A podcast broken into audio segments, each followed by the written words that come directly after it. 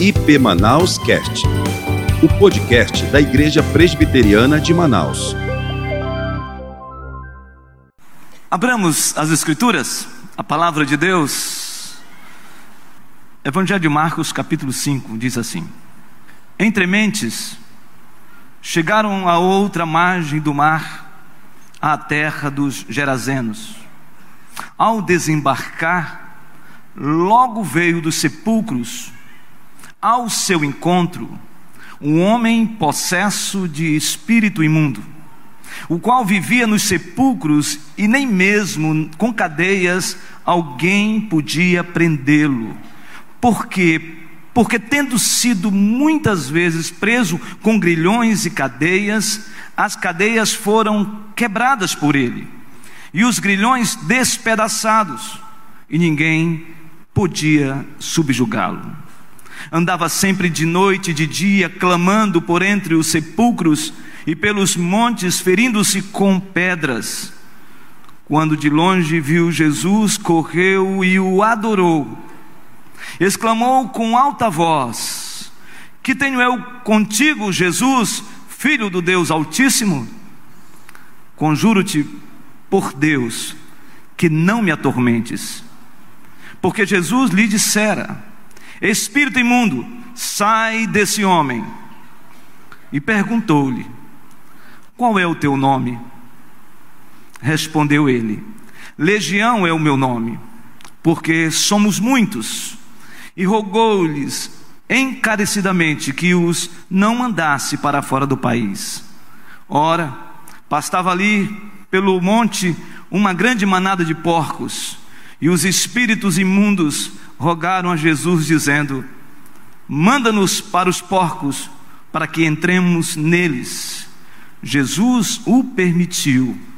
Então, saindo os espíritos imundos, entraram nos porcos, e a manada, que era cerca de dois mil, precipitou-se despenhadeiro abaixo para dentro do mar, onde se afogaram. Os porqueiros fugiram e o anunciaram na cidade e pelos campos.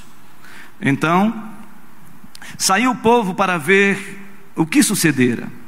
Indo ter com ele, ter com Jesus, viram o endemoniado, o que tivera a legião, assentado, vestido, em perfeito juízo, e temeram. Os que haviam presenciado os fatos contaram-lhes o que acontecera ao endemoniado e acerca dos porcos e entraram a rogar-lhe que se retirasse da terra deles. Ao entrar Jesus no barco, suplicava-lhe o que fora endemoniado, que o deixasse estar com ele. Jesus, porém, não lhe permitiu, mas ordenou-lhe: Vai para a tua casa, para os teus, anuncia-lhes tudo o que o Senhor te fez e como teve compaixão de ti. Então, ele foi e começou a proclamar em Decápolis tudo o que Jesus lhe fizera, e todos se admiravam. Que Deus abençoe a sua palavra. Amém? A mensagem de hoje é da compaixão à libertação. Os irmãos sabem que nós estamos compartilhando na estação da semeadura, o tema geral Encontros com Jesus. E hoje nós estaremos falando sobre esse encontro de Jesus com um homem possesso que morava na região de Gadara. Antes de dar continuidade à exposição do texto, eu preciso fazer algumas considerações que eu reputo ser fundamental para que tenhamos melhor compreensão do Evangelho de Marcos. Quando se refere às atividades demoníacas, principalmente. Primeiro, quero dizer aos irmãos que o conteúdo ah, central ah, do evangelista João Marcos, quando ele escreve o Evangelho de Marcos, ele tem em mente ser um evangelho de ação. Nós estamos diante do evangelho mais antigo dos evangelhos. E a intenção de Marcos é enfatizar toda uma dinâmica de Jesus ministrando às pessoas. Por isso que esse evangelho é um evangelho de ação. É um evangelho de movimento. E se você ler o Evangelho de Marcos, você vai perceber claramente que há três expressões que aparecem cerca de 40 vezes no texto que nos chama atenção. Palavras como imediatamente, logo, então. Essas expressões caracterizam exatamente todo esse processo dinâmico de atitude, de movimento. Por isso que o Evangelho de João é conhecido, de Marcos é conhecido como um evangelho de ação. Segundo, eu quero falar sobre a autoridade de Jesus que a gente encontra no Evangelho de Marcos, quando ele fala sobre esse enfrentamento contra forças, agentes do mal. Se você observar o texto, a partir do capítulo 1, você já percebe exatamente o confronto de Jesus, essa dinâmica de Jesus, esse movimento de Jesus para confrontar as forças, os agentes demoníacos. A Bíblia diz que Jesus, ele é batizado por João Batista, e após o seu batismo, ao sair da água, o texto diz que há ali uma ação linda de Deus, onde o céu se rasga e o Espírito Santo de Deus desce na forma de pomba e a expressão maravilhosa do Deus Pai dizendo: Este é o meu filho amado em quem me comprazo. E a Bíblia diz que logo após o batismo de Jesus, e esta cena poderosíssima das Escrituras, o texto diz que imediatamente Jesus é levado pelo Espírito para o deserto, e durante 40 dias ele permanece em jejum, em oração diante do Pai. E naquele momento, diz as Escrituras, a partir dessa experiência de Jesus, a Bíblia diz que Satanás vai ao encontro de Jesus para tentá-lo. E aí então começa toda esta atividade. No capítulo 1, versículo 21, nós encontramos uma cena após essa experiência de Jesus de Jesus está na sinagoga e na sinagoga em Cafarnaum e diz a Bíblia que ali também surge um homem possesso. E Jesus está pregando e ministrando a ponto dos judeus religiosos ficarem maravilhados, a ponto de dizerem: que doutrina é esta fantástica que ele está nos apresentando? E diz a Bíblia que naquele momento, aquele homem que entra na sinagoga, que está possesso, ele é repreendido pelo poder de Jesus. E Jesus então fala, dizendo: sai, espírito imundo. E aquele homem possesso é liberto. A partir do versículo de número 29, ou melhor, do 21, nós encontramos também outras cenas que nos chamam a atenção. Que Jesus, ele também começa a ministrar libertação a várias pessoas, dentre essas pessoas, muitos também endemoniados, e a Bíblia diz que no cair da tarde, muitos demônios foram expelidos pelo poder de Jesus pela autoridade de Jesus. Ele começa a ir nas aldeias da Galiléia pregando a palavra, curando enfermos, e diz a Bíblia que libertando também pessoas possessas de espíritos malignos. E todos eles são expelidos pela autoridade do nome de Jesus, e a autoridade da fala de Jesus é tão poderosa que o texto diz que essa autoridade é uma autoridade de poder. Por isso o termo autoridade nesse texto que nós estamos compartilhando sobre os espíritos imundos é a expressão grega exocia, que significa alguém revestido de poder e autoridade. Então nós podemos dizer, irmãos, de que a ação de Jesus e a ministração de Jesus não acontece apenas através do seu ensino, da sua pregação e de curas, mas também de libertação de espíritos demoníacos. Irmãos, eu creio que Jesus Cristo, de fato, veio para nos libertar da culpa do pecado. Eu creio, irmãos, que o projeto de Jesus de redenção foi para nos libertar do domínio do pecado. Mas eu também creio, irmãos, que no projeto de redenção, Jesus veio para libertar os cativos.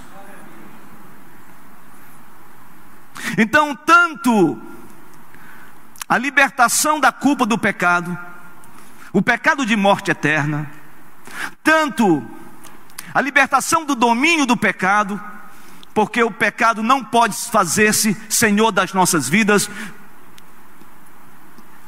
sobre aqueles e sobre tudo aqueles que foram lavados pelo sangue do Cordeiro. Mas eu também creio que no projeto de redenção, o Senhor Jesus veio para libertar os cativos, aqueles que estão envolvidos pelas forças do mal. O texto que lemos eu creio que é o texto mais contundente, mais expressivo, mais claro a respeito de alguém que foi completamente involucrado pelas forças do mal. O texto diz que Jesus sai da região de Cafarnaum, depois de ministrar uma multidão, vai com os seus discípulos entra num barco e começa a atravessar o mar da Galileia, indo em direção a uma região conhecida, região de Decápolis. Decápolis significa dez cidades, Deca dez. Polis vem do termo grego cidade, dez cidades, gentílicas na sua maioria. E o texto sagrado diz que Jesus, ao atravessar, ele adormece. E uma grande tempestade, um temporal, ventos uivantes, o mar agitado, bate no barco. E o texto diz que os discípulos ficam assustados e eles então clamam ao Senhor Jesus, dizendo: Senhor, olha para nós, não te importas que pereçamos? E então o Senhor Jesus levanta-se e diz: Vento emudece, mar, acalma-te. E o texto diz que imediatamente o vento emudeceu, o tempo se acalmou e o mar também. E o que me chama a atenção é que Jesus não perde essa intencionalidade, ele vai em direção à região de Decápolis, especificamente uma cidade chamada Gadara. E me chama a atenção de que Jesus enfrentou um mar em fúria, um mar agitado, uma atmosfera natural de uma grande tempestade. Assim como ele enfrentou tudo isso e emudeceu e acalmou a natureza, assim também Jesus vai ao encontro de um homem que estava também completamente em fúria completamente agitado, completamente em tormento. Um homem chamado de Gerazeno no texto. E quando Jesus desce junto com seus discípulos. Ele desce numa região extremamente terrível, uma região assustadora, aterrorizante. Ele chega e vê buracos em toda a parede de onde ele desceu, uma espécie de montanha, de morro. E esses buracos eram sepulcros, cemitérios. Gente morta. E a Bíblia diz que ele encontra um homem atormentado em cadeias, correndo, andando pelos antros da terra, num estado terrível. E diz a Bíblia que Jesus vai ao encontro desse homem, e quando ele encontra, o texto diz que aquele homem vê Jesus, e ao ver Jesus, ao contemplar Jesus, ele vai e se joga nos pés de Jesus e o adora. E aí começa um embate espiritual onde Jesus repreende as forças do mal que estão é, possuindo aquele homem. Aquele homem é liberto, aquele homem volta à razão, aquele homem tem um encontro real com Jesus. Este é o relato do texto. E diz a Bíblia que esse homem, depois de ter encontrado-se com Jesus, ou ser encontrado por Jesus, este homem uh, tem essa experiência linda, maravilhosa, e o texto diz que depois Jesus volta para a região da Galiléia e quando ele está retornando, ele ao entrar no barco, aquele homem diz: Por favor, deixa-me ir contigo. E ele disse: Não. Você fica, você conta, você fala, você compartilha, você testemunha o que aconteceu para a tua família e para as pessoas que estão em volta de você e muito mais. Ele fez isso e ainda ministrou em toda a região da Decápolis, se tornando um missionário do Senhor. Esta é a história. A história de Jesus com este homem chamado o homem de Gadara. Agora, eu quero entrar intrinsecamente no texto, ou seja, agora eu quero pensar com você no texto, na exposição do texto. Por favor, observe por gentileza. Primeiro eu quero falar sobre a condição daquele homem. A condição deste homem. O texto começa dizendo assim: Entre mentes chegaram a outra margem do mar, a terra dos Gerazenos. Ao desembarcar, logo veio dos sepulcros ao seu encontro um homem possesso de espírito imundo. Versículo 3 diz: O qual vivia nos sepulcros e nem mesmo com cadeias alguém podia prendê-lo. A primeira condição desse homem que eu vejo aqui é que era um homem que vivia nos sepulcros.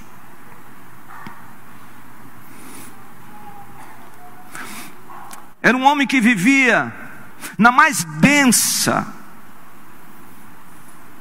camada de terror. Era um homem que andava no cemitério. Era um homem que vivia entre corpos expostos. Era um homem que vivia numa degradação total, terrível. Era um homem que estava completamente envolvido pelo mais profundo drama de uma degradação humana. Esse era o quadro deste homem. Talvez você possa estar pensando, eu não sou e não vivo como este homem. Eu sou do Senhor Jesus. Louvado seja Deus por isso. Mas é possível que, do ponto de vista existencial, muitas pessoas vivem ainda andando em sepulcros. Pessoas que não conseguem libertar de determinados pecados, de determinadas situações, que cada vez mais continua sendo refém de viver uma vida de morte, cheiro de morte. Esse homem vivia nos sepulcros. Segundo aspecto da condição deste homem, ele vivia sob o domínio de espíritos imundos. Versículo 2 diz: Ao desembarcar, logo veio dos sepulcros ao seu encontro um homem possesso de espírito imundo. E no versículo 9, quando Jesus faz a pergunta: Qual é o teu nome? A resposta daquele endemoniado, ah, ou seja, daquele homem que estava possuído por forças do mal, é legião. E isso é muito interessante. E aqui eu quero fazer algo, digo de nota. Eu creio, irmãos, que todos aqueles que foram lavados pelo sangue do Cordeiro, o inimigo não tem poder de penetrabilidade nem de possessividade. Você crê nisso? Porque a Bíblia diz, em 1 João capítulo 5, versículo 18, 19, que aqueles que são nascidos de Deus, o diabo não lhe toca. Então o diabo não tem poder de possuir aqueles que verdadeiramente foram lavados pelo sangue do Cordeiro. Conquanto é possível que pessoas vivam tempos de opressão, e o cristão pode viver oprimido. Esse texto está dizendo que este homem estava completamente envolvido por espíritos imundos. Isso quer dizer que esse homem estava completamente despersonalizado, e quando usa-se o termo legião, é porque ele estava se referindo, o autor Marcos, a uma, a uma visão que ele tem do exército romano em termos de legião, e uma legião era composta do exército romano de seis mil soldados. Homens preparados para a guerra, eram homens hábeis na arte da guerra, da lança, da espada, do escudo, do enfrentamento. A Bíblia diz que esse homem tinha seis mil demônios, estava sendo possuído por isso. E uma das características de alguém que é completamente envolvido e possuído por forças do mal, que não conhece a Deus, que está longe de Deus, é que ela fica completamente despersonalizada. Você sabe qual é a diferença da atuação do Espírito Santo de Deus na vida de uma pessoa lavada pelo sangue do Cordeiro e a ação de espíritos malignos, espíritos imundos na vida de uma pessoa? É que quando o Espírito Santo de Deus opera naqueles que receberam a Cristo como Senhor e Salvador, essas pessoas não perdem a capacidade de entender o que está acontecendo. O Espírito está operando, o Espírito está atuando, o Espírito Santo está iluminando, o Espírito Santo está direcionando, o Espírito Santo está te motivando, o Espírito Santo está te encorajando. Você não perde a compreensão clara de que o Espírito Santo está envolvendo você.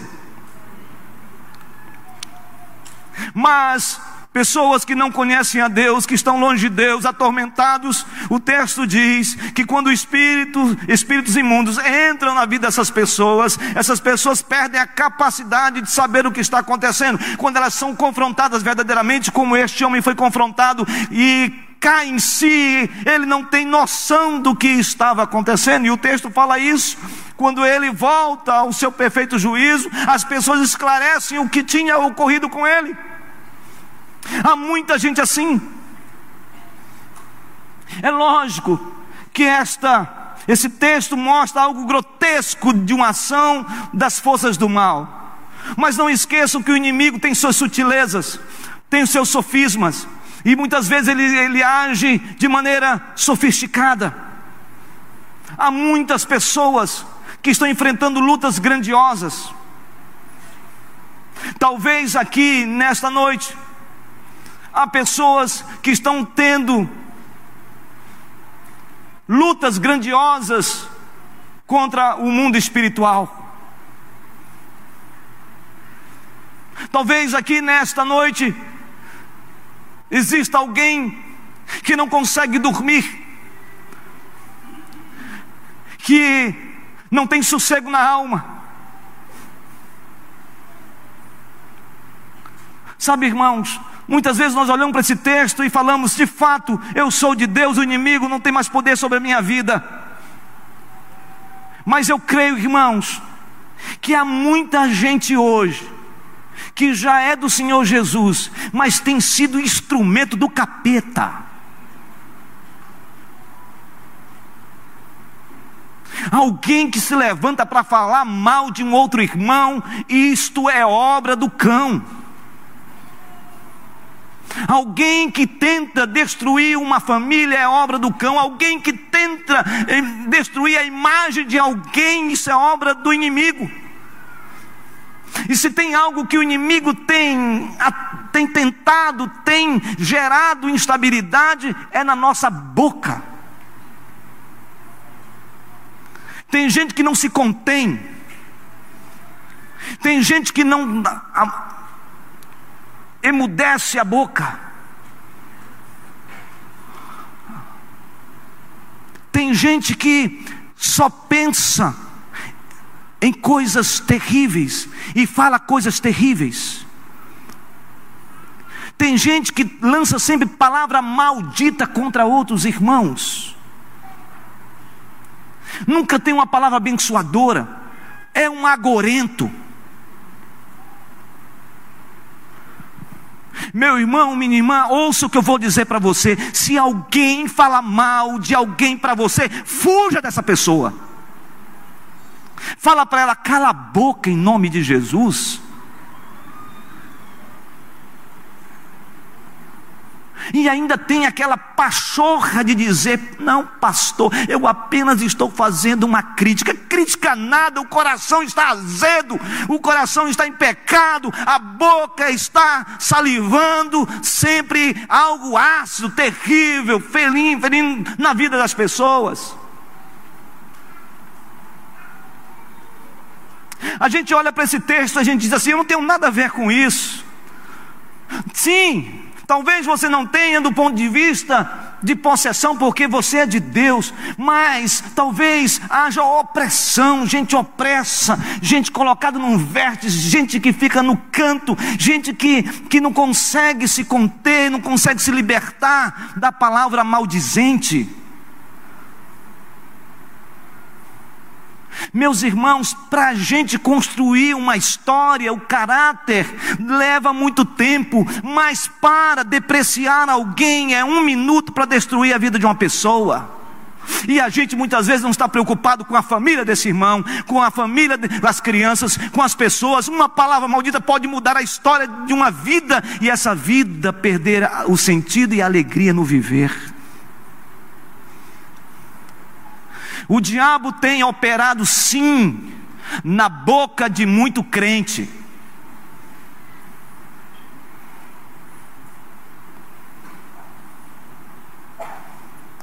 Essa semana eu ouvi alguém falar, dizendo: Pastor, eu não aguento mais frequentar a igreja,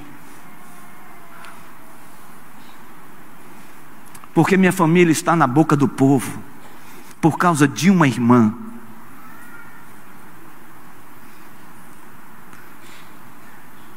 Irmãos, em nome de Jesus, eu quero fazer uma proposta aqui santa para todo mundo.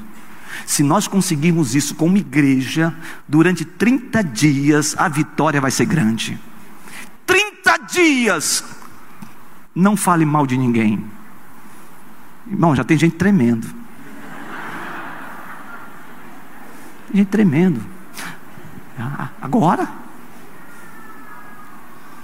A Bíblia diz que esse homem vivia sob o domínio do, de espíritos imundos a minha boca, a sua boca, diante dessas forças contrárias, esta obra maligna. Deus chamou você para você ser um instrumento de Deus em santidade para abençoar a vida de pessoas que vivem possuídas por forças do mal ou gente que vivem oprimidas pelas forças do mal. O nosso chamado é para que a gente seja bênção. A nossa boca tem que ser uma boca para bendizer, para abençoar, para fortalecer, para encorajar, para animar. A nossa vida tem que ter outro sentido. Santidade não pode estar dicotomizada, separada de vida, irmãos. Quando a gente fala, ah, Senhor, eu quero ter uma vida santa, a minha boca tem que ser santa, o meu pensar tem que ser santo, as minhas atitudes têm que ser santas. A gente olha para esse texto e diz assim: não, eu não sou como este homem. Sim, nós não somos como este homem na dimensão da possessão demoníaca, mas nós temos muitas vezes lampejos e traços demoníacos terríveis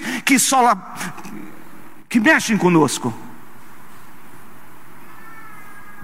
É uma guerra essa.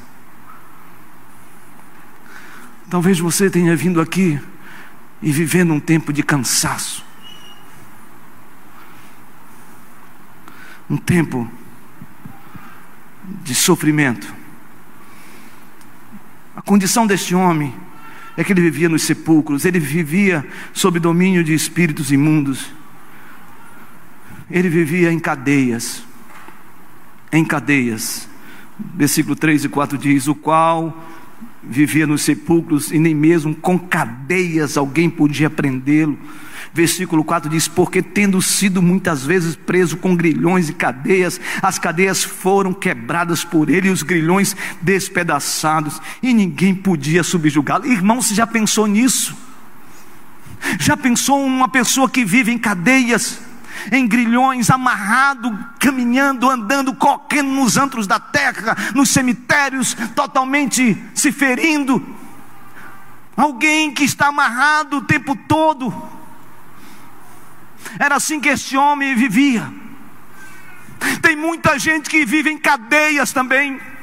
Gente que não consegue se libertar, gente que está amarrado, gente que está completamente estático, alguém que não consegue viver, alguém que não consegue respirar, alguém que não consegue andar, alguém que não consegue viver uma vida com liberdade no Espírito de Deus. Talvez nessa noite existam pessoas aqui que vivem amarrados em cadeias, cadeias, amarras do pecado, cadeias, amarras terríveis. Este homem vivia assim. Mas o texto ainda continua falando que este homem, além de viver em cadeias, este homem possuía uma força descomunal. O texto, no final do versículo 4, diz: E ninguém podia subjugá-lo. Era uma força sobrenatural. Eu não sei se você já teve a experiência com pessoas verdadeiramente possuídas por agentes do mal. Cinco, dez pessoas não seguram a pessoa. É uma força que você não sabe de onde vem, no sentido de energia.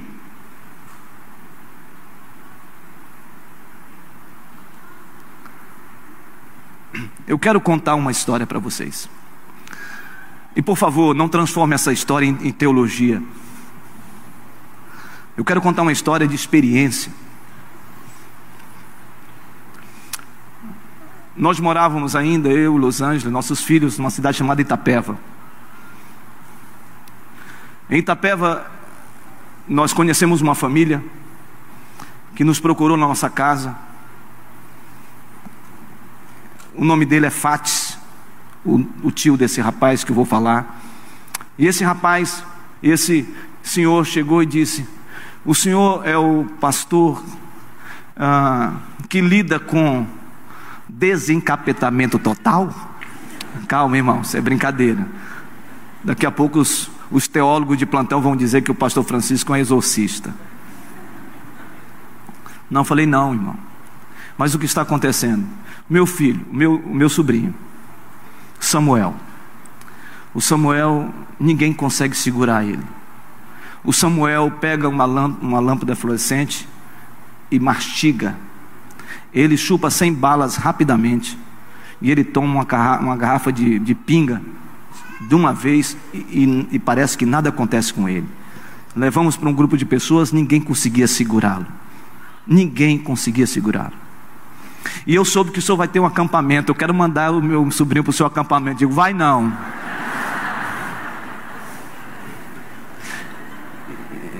E, ele foi para o acampamento. manso, humilde.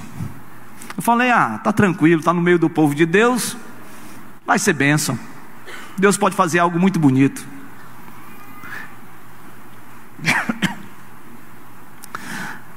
Na primeira pregação da noite, aquele rapaz deu um grito e saiu correndo no meio do mato, se agarrando em tudo, se enrolando em arame farpado, e aquela coisa toda, e todo mundo corre atrás do Samuel, pega o Samuel, pega o Samuel, e aí seguramos o Samuel. Agora, irmãos, nós vamos ministrar, vamos orar. E o povo começou a orar.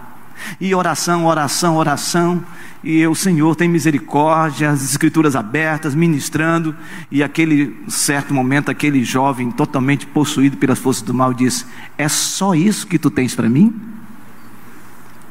Irmãos, pensa num pastor no meio de uma galera, todo mundo achando que eu era o cara. Imagina só aquela cena. Aí ele falou assim: ora mais. E eu comecei a orar. E eu já estava com raiva do, do bicho. Eu disse, Senhor. E eu comecei a falar alto. Fala alto. Sai, sai, sai, sai, sai. Ele disse, por que você está gritando? Eu falei, Senhor.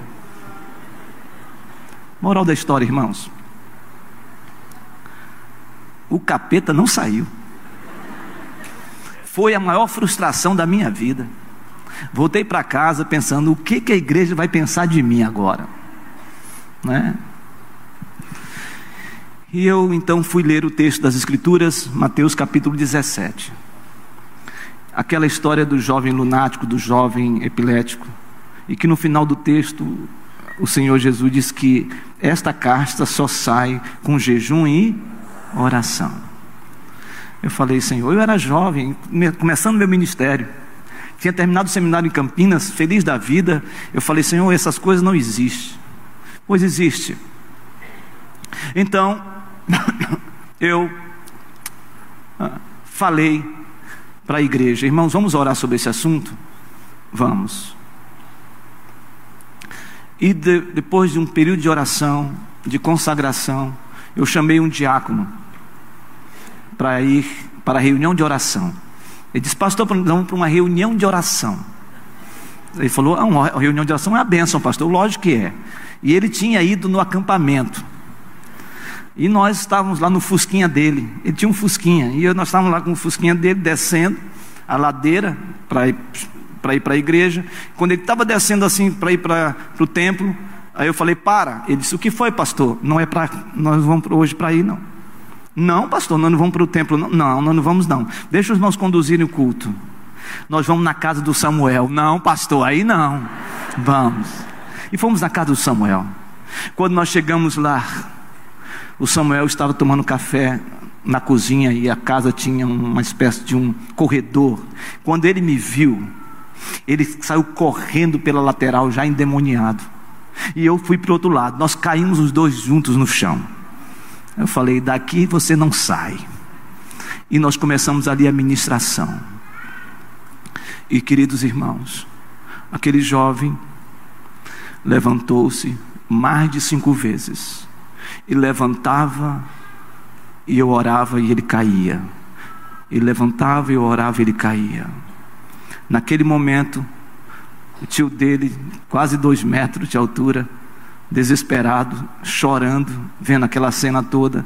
Chega uma tia, totalmente também possuída pelas forças mal. Quem é você para falar isso com meu meu sobrinho? Aí eu falei, Sidney, que é o nome do diácono. Levanta a mão. Eu digo, eu, pastor, levanta a mão. Quando ele levantou a mão, a mulher caiu também. E Deus começou a libertar a família. Esta família foi alcançada pelo sangue de Jesus. Por que eu estou contando isso?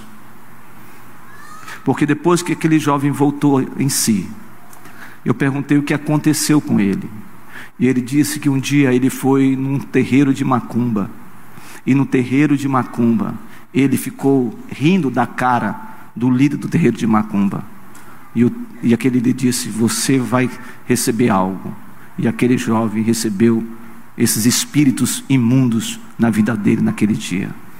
O que eu quero dizer com isso, queridos irmãos e irmãs? O que eu quero falar para você é que nós estamos no campo de batalha. Nós estamos em enfrentamento espiritual, nós estamos com lutas espirituais. Há pessoas que vivem atormentadas, há pessoas que vivem em sofrimento, há pessoas que estão exatamente como este homem aqui. Esse homem estava completamente envolvido pelas forças do mal, uma força terrível, um homem que andava em tormentos, diz a Bíblia, andava em tormento, em sofrimento. Esse homem, ele estava completamente num estado de degradação espiritual espiritual, moral, físico, em todos os sentidos. É possível que existam pessoas assim também em sofrimento, pessoas amarradas, pessoas envolvidas por forças do mal, gente que você conhece, gente que você olha e diz assim: Isso não é a pessoa que eu conheço. Gente que está vivendo lutas grandiosas. Manaus tem sido um antro de violência. Forças do mal têm se levantado. Gente com alto índice de periculosidade, gente com alto índice de violência. Meu irmão, minha irmã, presta atenção, isso é muito sério que eu estou falando. Você tem que tomar cuidado com o que você fala, com o que você diz hoje. Cuidado no trânsito. Senhor, me ajuda no trânsito também. Não levante, não baixe o vidro para falar com as pessoas.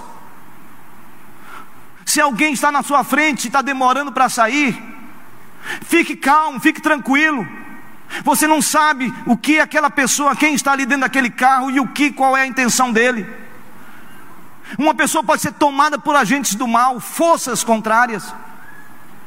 Há muitos crentes que estão sendo descontrolados e vivem descontroladamente, sem o domínio próprio, sem o fruto do Espírito, sem longanimidade, sem bondade, sem benignidade, sem o domínio próprio, sem mansidão. Nós estamos diante de uma guerra espiritual, e os irmãos sabem disso. Talvez a sua guerra seja a sua casa. O campo de batalha, o campo de luta tem sido o seu lar. O enfrentamento está instalado. E você já envidou todos os esforços, já lutou com todas as forças que você tem. E você continua vendo a terrível cena de sofrimento, de luta, de batalha dentro da sua casa.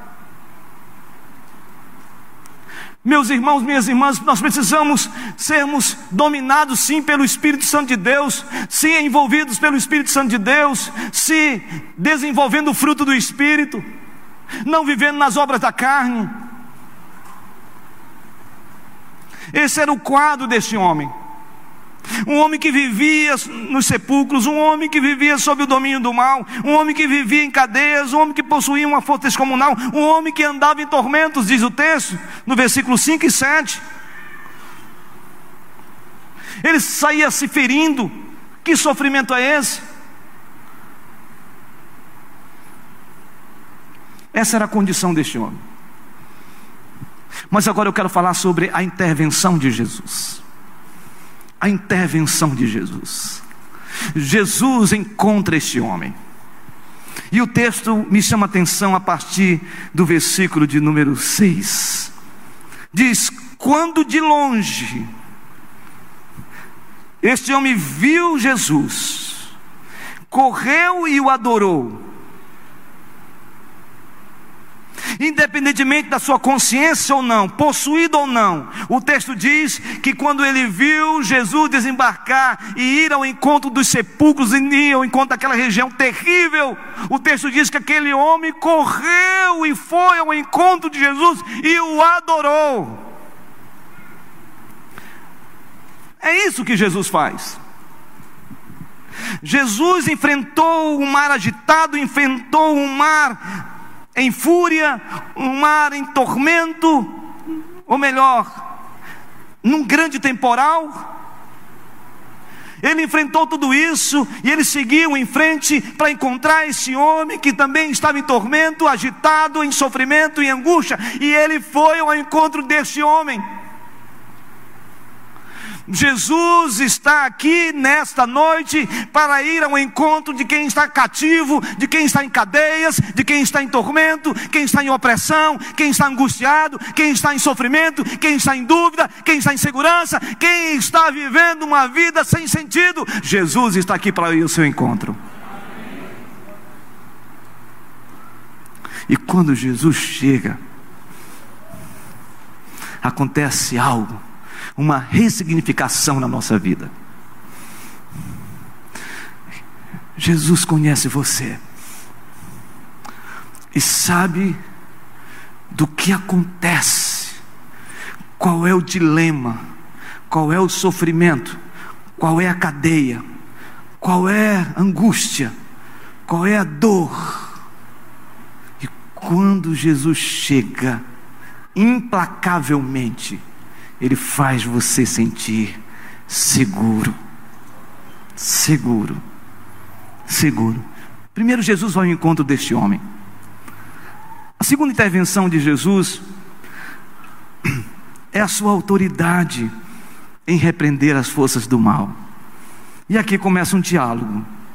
O diálogo começa assim, exclamando com alta voz: Que tenho eu contigo, Jesus, filho do Deus Altíssimo? Conjuro-te por Deus que não me atormentes. Porque Jesus lhe dissera: Espírito imundo, sai desse homem. E perguntou-lhe: Qual é o teu nome? Respondeu ele: Legião é o meu nome, porque somos muitos. E rogou-lhe encarecidamente que os não mandasse para fora do país. É interessante essa cena. Jesus repreende, este homem está possuído por forças do mal, esse homem está completamente atormentado, e o texto bíblico é interessante porque penso eu que é o único texto que faz um diálogo de Jesus com alguém possuído por forças do mal.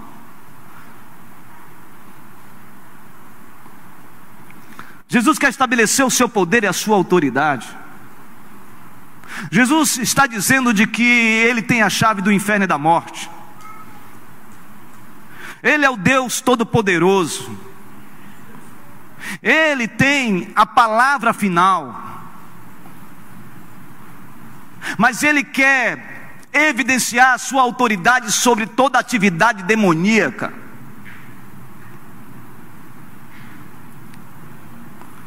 Ele quer declarar de que não há nenhuma força contrária que possa, ao deparar-se com o poder de Jesus, com o seu poder, prevalecer. E Jesus faz isso com autoridade. Ele repreende as forças do mal e as forças do mal batem retirada. O nome de Jesus é um nome poderoso. Eu não sei qual é a luta que você tem enfrentado. Talvez você tenha entrado aqui em tormento, agitado, em sofrimento, em angústia. Talvez você ainda não tenha tido um encontro real com Jesus. Talvez você, ao chegar nesse lugar, olhe para a sua realidade, para o seu sofrimento e você diz: não há mais esperança para a minha vida. Esse Jesus que acalmou a tempestade, esse Jesus que acalmou o mar, esse Jesus que deu ordem e tudo voltou ao normal. Esse Jesus está aqui nesta noite para também acalmar a fúria do seu coração, acalmar os tormentos da sua alma, acalmar o sofrimento mais angustiante do seu viver. Jesus está aqui para dizer: você não mais vai viver dessa maneira. Ele tem esse poder.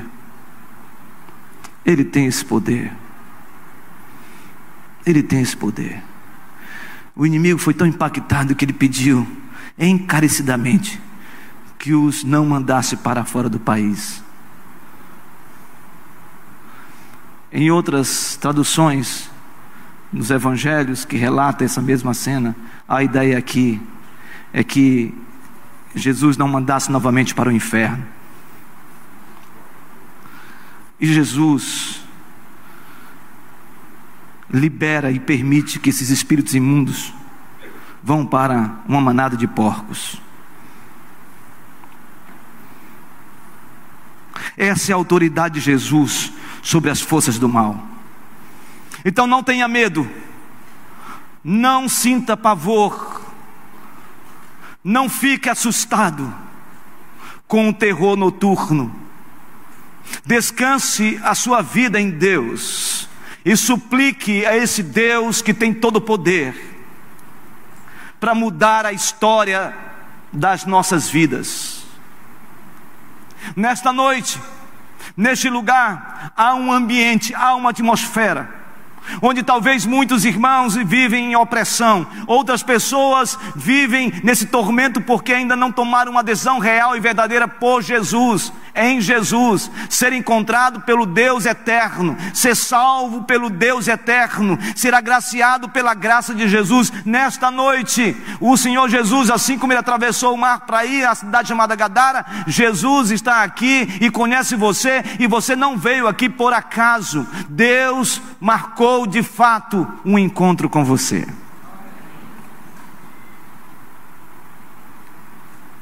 Porque Ele é Deus. Esse Jesus restaura vidas. Versículo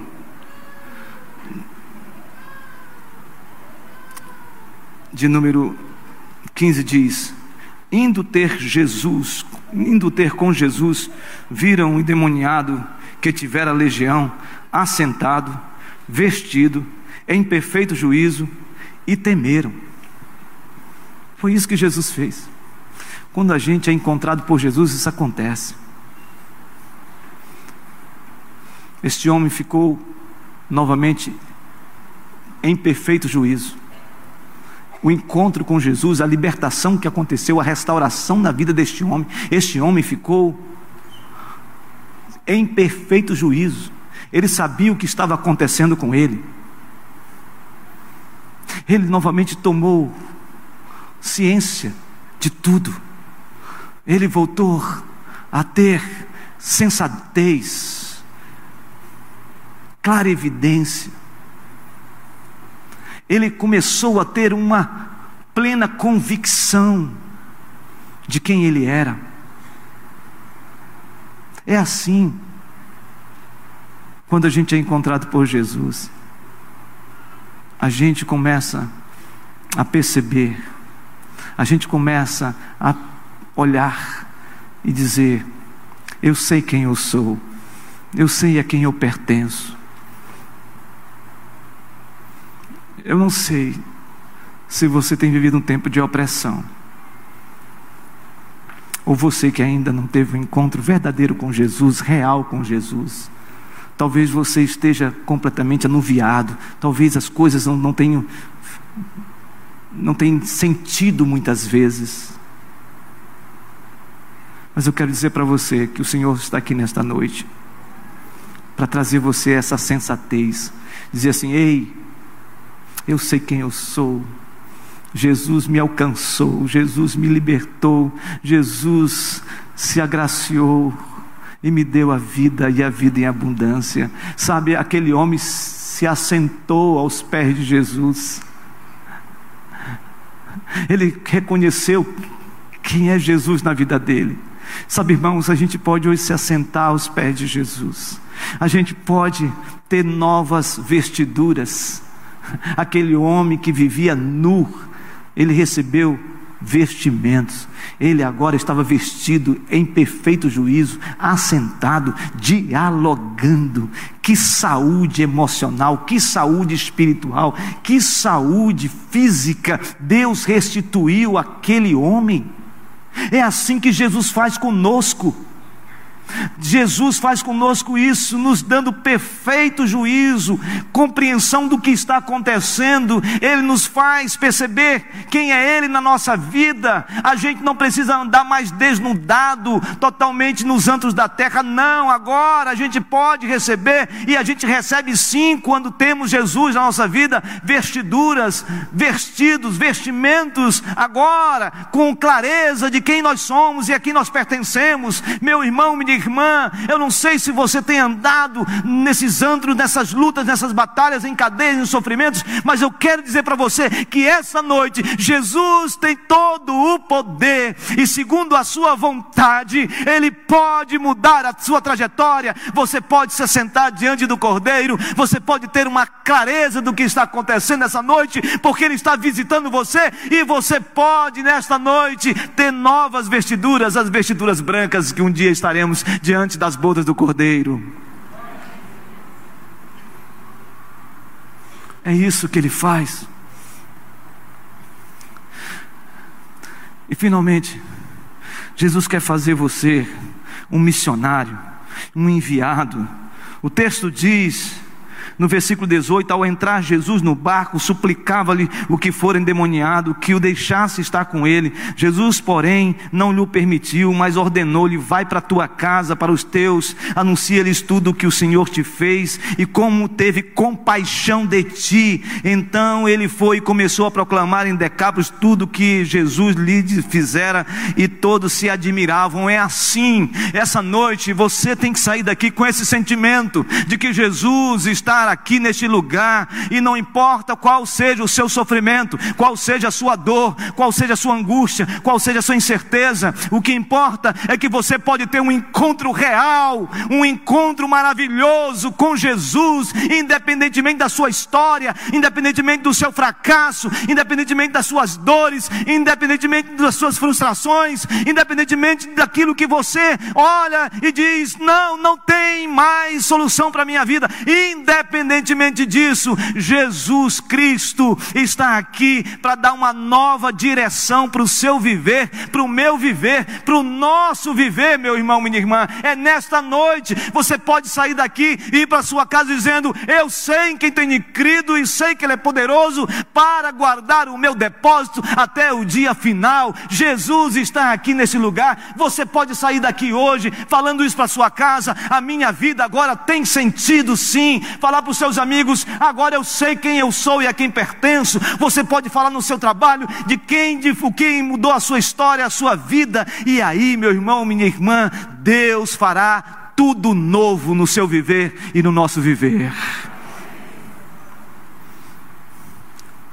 Esta é a noite. E eu quero concluir esta mensagem. Quando Deus tocou no meu coração e compartilhando com os pastores da igreja sobre esses encontros, desses personagens com Jesus, Deus falou algo muito claramente no meu coração. Há muita gente que precisa se reencontrar com Jesus. Você é adolescente que está aqui, você que é jovem que está aqui, você que é casado, você que tem uma história de vida muitas, com muitas lutas, você que talvez possa dizer, pastor, o senhor não conhece a minha vida. Minha vida tem jeito, pastor. Essa é a minha história. Eu quero dizer para você que sim, tem jeito, porque Jesus dá jeito em tudo. Curve sua cabeça, por favor.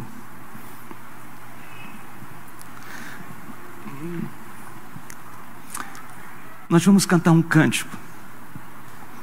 Esse cântico diz: Tu és soberano sobre a terra, sobre os céus. Tu és Senhor. E eu gostaria que você ficasse com a cabeça baixa. Então vamos cantar esse cântico. E eu quero lhe pedir, encarecidamente, se você foi tocado em tomar uma decisão por Jesus, que você fique de pé, onde você está. Você pode ficar de pé. Nós vamos adorar a Deus. E depois nós adorarmos, nós vamos orar. Orar por você. Não vou convidar para você vir aqui à frente. Mas você, onde você estiver, se você foi tocado e quer ter uma nova caminhada com Jesus,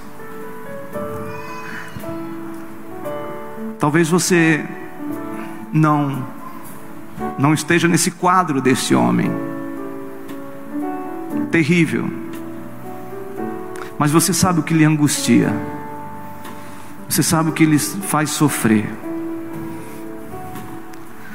Talvez exista um vazio dentro de você. Querido, esse vazio só pode ser preenchido por Jesus.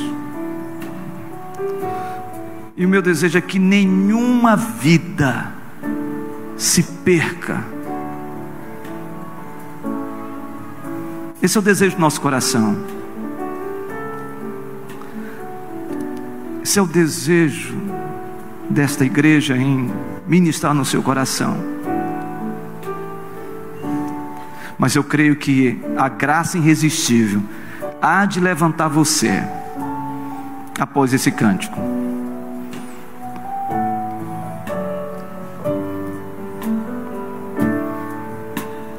Tu és soberano sobre a terra, sobre os céus, tu és Senhor. Absoluto. Absoluto.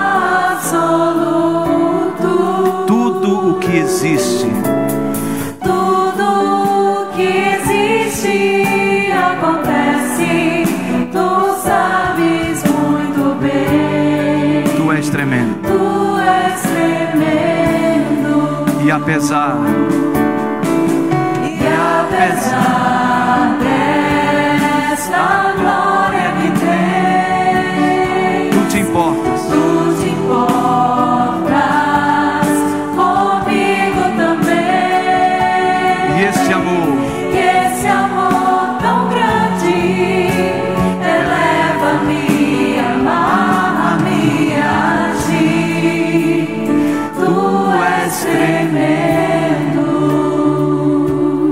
apesar, E apesar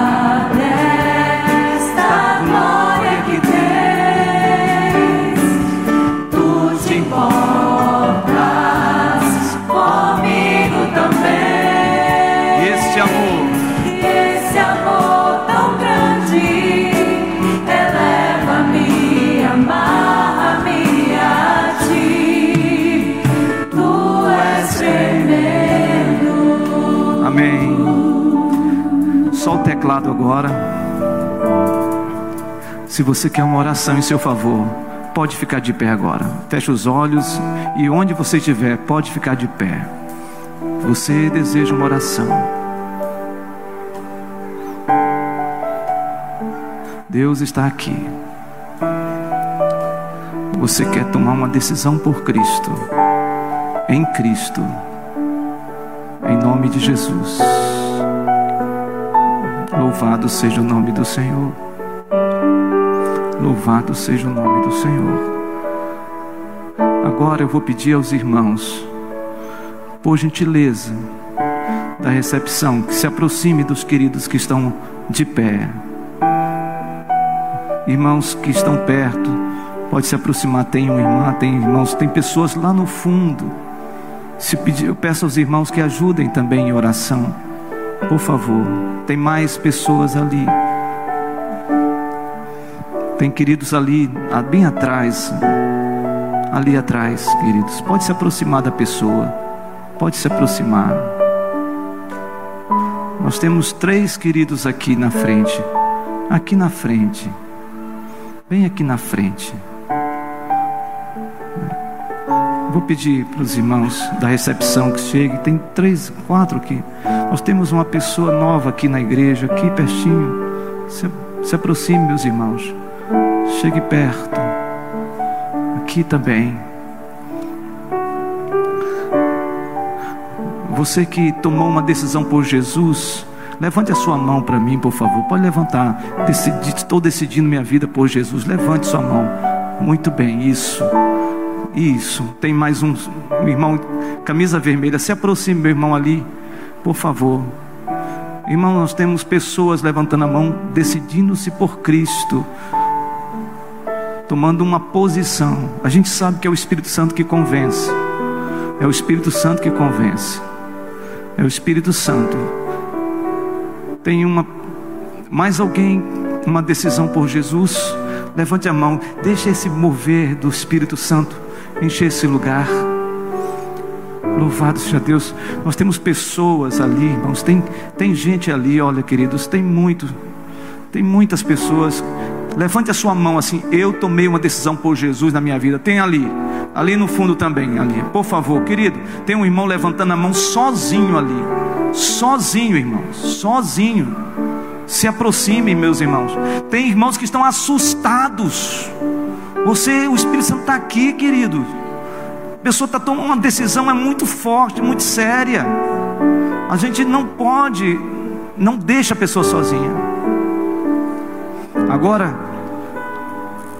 a igreja pode abrir os olhos, e a igreja agora olha do lado, olha do lado se tem alguém que está sozinho, e se aproxime, pode chegar mais perto, pode chegar mais perto, isso. Nós vamos agora orar. Nós vamos orar. Primeiro eu vou fazer uma oração de confissão.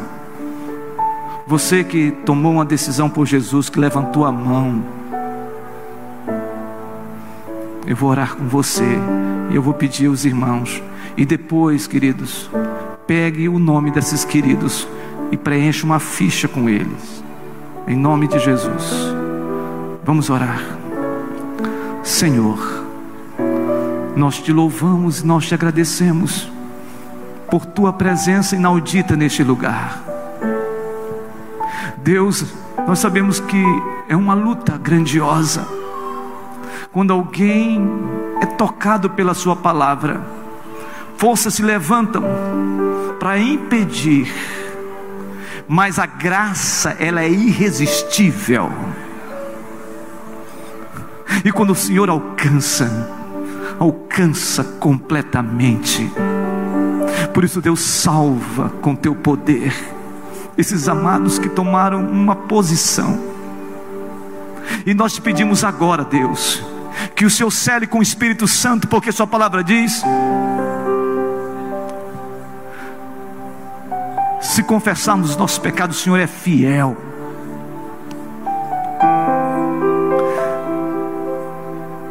se com nossa boca também confessarmos e com nosso coração crermos que Jesus ressuscitou dentre os mortos, somos salvos, porque com a boca se confessa e com o coração se crê para a vida. A sua palavra diz: se alguém está em Cristo, é nova criatura. As coisas velhas se passaram e eis que tudo se fez novo.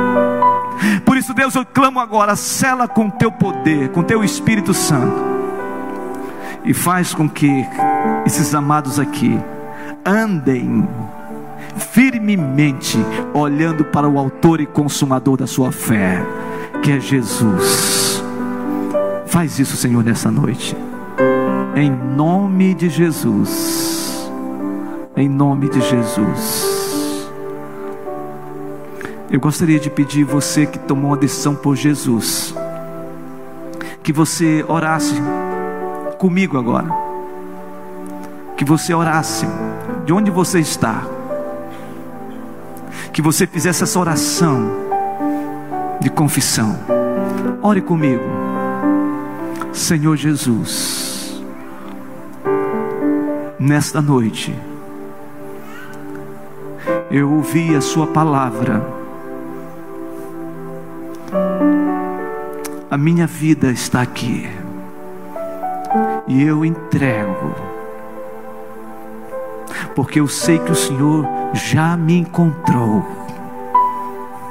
O Senhor já me agraciou. O Senhor me salvou. Mas eu me rendo integralmente a Ti. E vou viver o resto da minha vida para te adorar, para te adorar. Eu quero viver olhando para ti. A minha oração é que o Senhor more com seu espírito dentro de mim daqui para frente.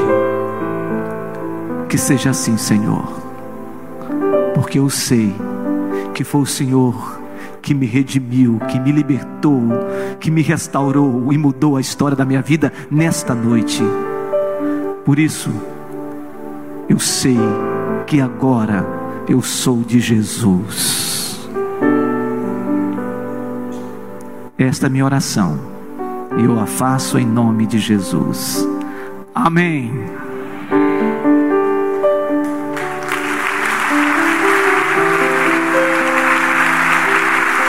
Louvado seja Deus. Vamos ficar de pé?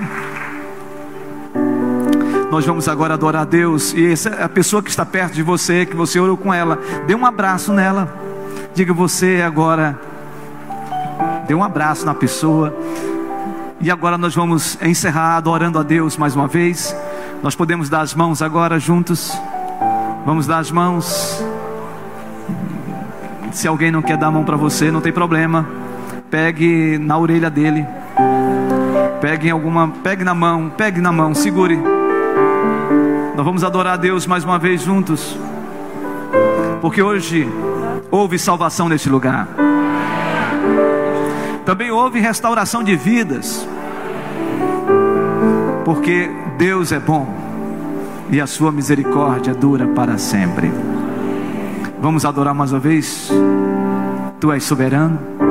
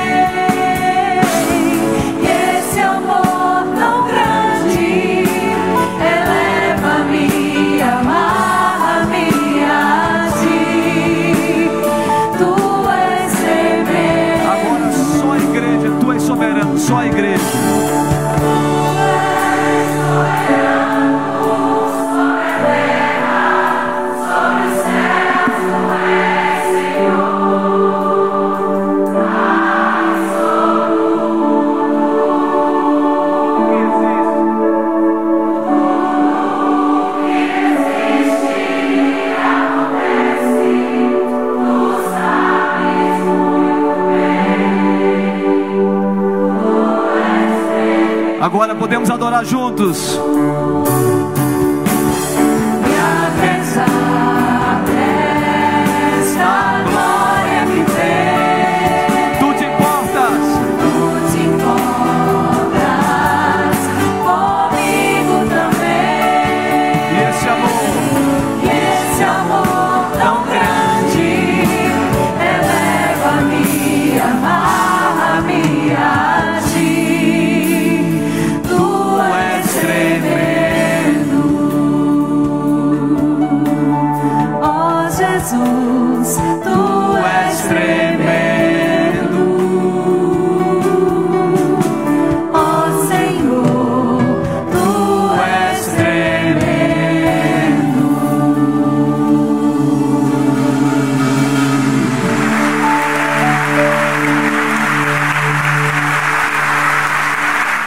Louvado o teu nome, Senhor. Que a graça do Senhor Jesus Cristo, o amor de Deus o Pai e as eternas, eternas consolações do Santo Espírito de Deus pousem sobre a vida dos irmãos e das irmãs, hoje e para todo sempre.